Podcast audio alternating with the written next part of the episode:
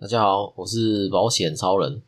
今天这个主题的主角呢是我自己，我要来说说我自己诉讼的经验。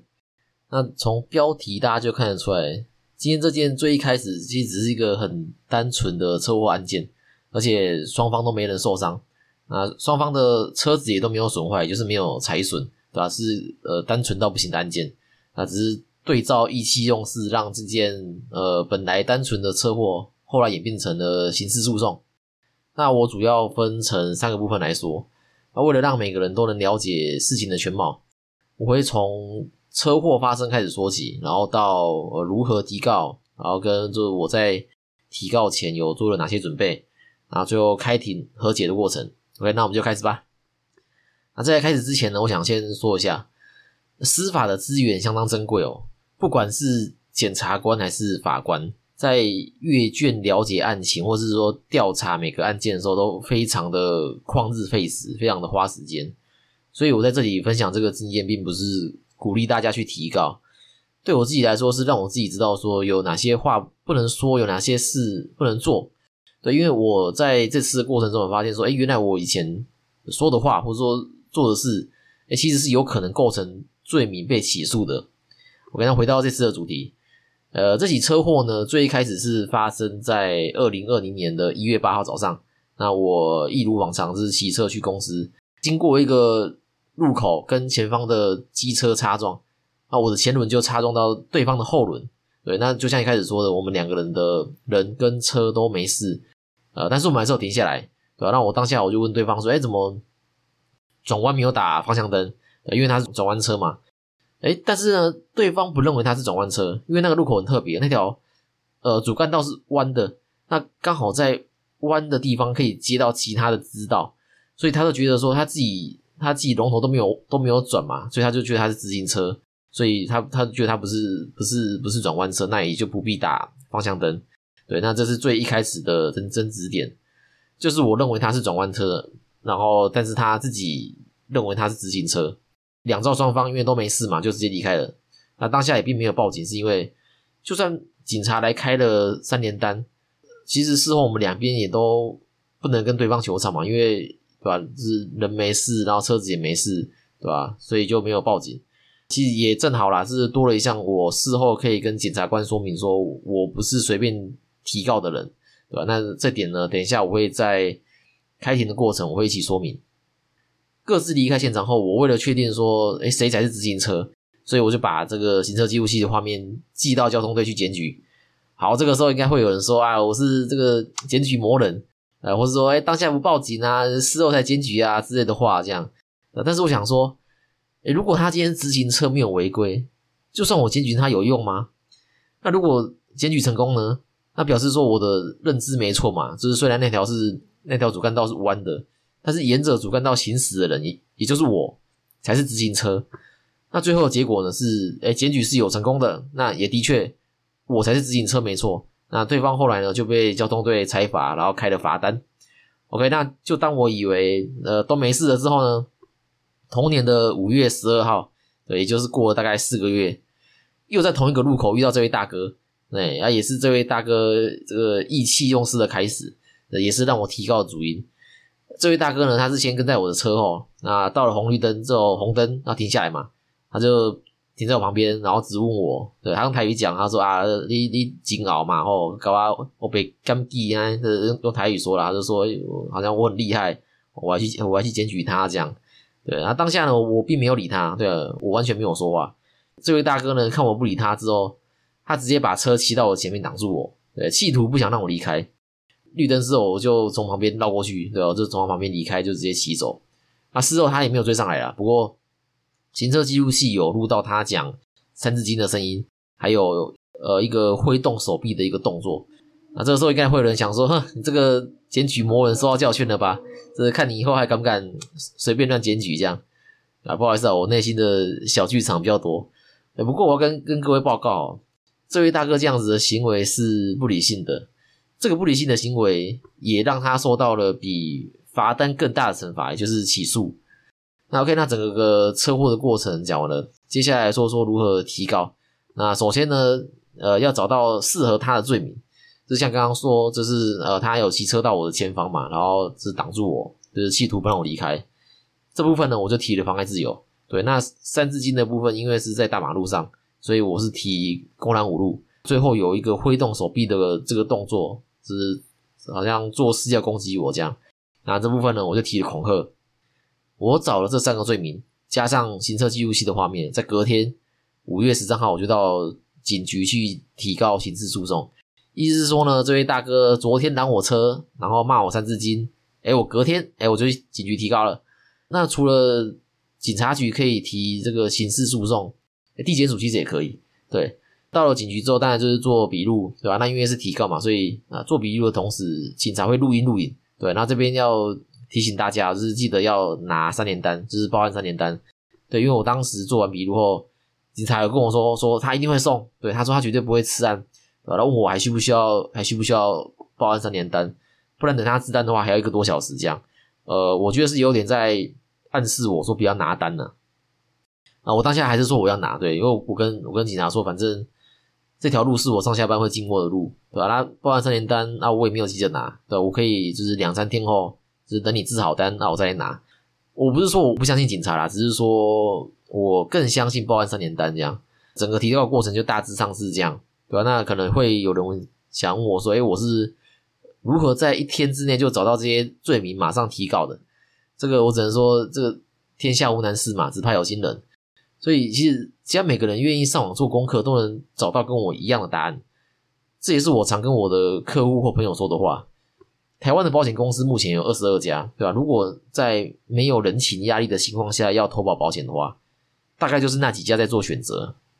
所以我也会跟我的客户说。只要你愿意每天下班后花一个小时去研研究保险、研究条款，对吧？一个礼拜后你会得出跟我差不多的结果，然后做出跟我差不多的选择，对吧？只是我今天直接把这个结果说出来了，所以所以你可能没有什么感觉这样。那至于会得到什么结果跟做出什么选择呢？可以去听我前几集的内容，就是终身险 VS 定期险，然后跟实支实付的实问，然后还有新生儿保单的规划的方式等等。我们回到这次的主题。呃，我是怎么快速找到这些这些罪名的呢？呃，司法院呢，它有提供判决书查询的功能，对，你可以用关键字去筛选出呃想找的案件，所以我就把我这次遇到的状况换成关键字，然后输入进去，就可以找到很多跟我类似的案件。对我举个例子，就像这位大哥他有骂我三字经嘛，对，那就看他是骂我三个字还是五个字的，我就把他骂我的内容。然后打进去搜寻，对你就可以找到所有有提到三字经的判决。然后呢，你再去看判决书的内容，去看说，哎，哪一个案件跟自己的状况比较类似，对那你就可以套用它的内容。呃，因为在保险这保险业从业的过程，自己也常常会用到判决书的查询系统。因为保险公司今天拒赔我的客户的时候，我也会上判决书的系统去看，说有没有类似的案件是有赔的，对吧？那我就可以。拿着这个有赔的判决去跟保险公司去谈理赔的金额，那就会比较好处理，对，因为你跟理赔大小声甚至翻脸吵架，他不赔他还是不赔了，对吧？但是你今天拿着判决书或是金融拼音的结果去谈，哎，那这个这个内容会呃结果会完全不一样哦。所以如果各位有遇到说保险公司该赔但是却拒赔的话，对，只要是两年内。哎，保险超人这边都能帮忙处理，对，你可以到 IG 私信我，因为保险的理赔请求权是两年，呃，超过两年的话呢，就不能再请求了。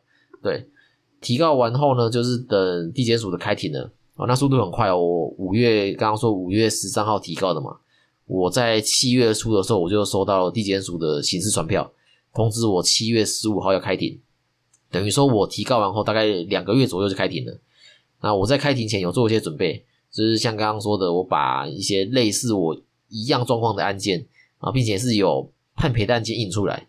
对，那如果你真找到的这个案件不止一件的话，对吧？这类似案件如果不止一件的话，我会挑金额比较高的，对吧？这样这样子，你到时候再跟对方谈的时候也比较有个依据，对，不会觉得说说是随便喊价的这样。OK，那开庭的时候呢，检察官他就会把这整件事情的经过叙述一次。然后问两造双方说是不是确实有发生这些事？那因为我有行车记录器的画面嘛，在开庭前我就把画面跟交通队的回弹烧进光碟里，然后开庭的时候我就一并交给了检察官。那从这整件事的叙述性可想而知啊，对照这个时候其实已经没有五月十二号那天的嚣张气焰了。对，刚刚有提到是没报警的部分，在这里我补充说明一下。呃，当下没报警这个决定在开庭的时候，我的讲法是说，哦，我知道一一零的资源珍贵，然后司法资源珍贵，所以当下既然没有人受伤，也没有车损，对啊，所以我才没有报警。